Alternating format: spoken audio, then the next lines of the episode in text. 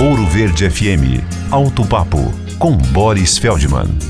O carro teve ameaças de superaquecimento do motor no verão com as altas temperaturas e não foi levado para a oficina. E seu dono ficou aliviado com a chegada do inverno, temperaturas mais baixas, porque dificulta o superaquecimento do motor. Mas em compensação, o frio traz uma pilha de problemas, desde a bateria que pifa e o motor que custa pegar com etanol no tanque, além do embaçamento dos vidros que estão todos fechados, aumentando a temperatura interna do carro em relação à externa. E tem motorista porcalhão que tira o embaçamento com a mão, deixando aquela gordurinha da pele para piorar a situação depois. O certo é desembaçar pelo sistema de ventilação ou do ar condicionado, ou passando uma flanelinha com uma substância química específica.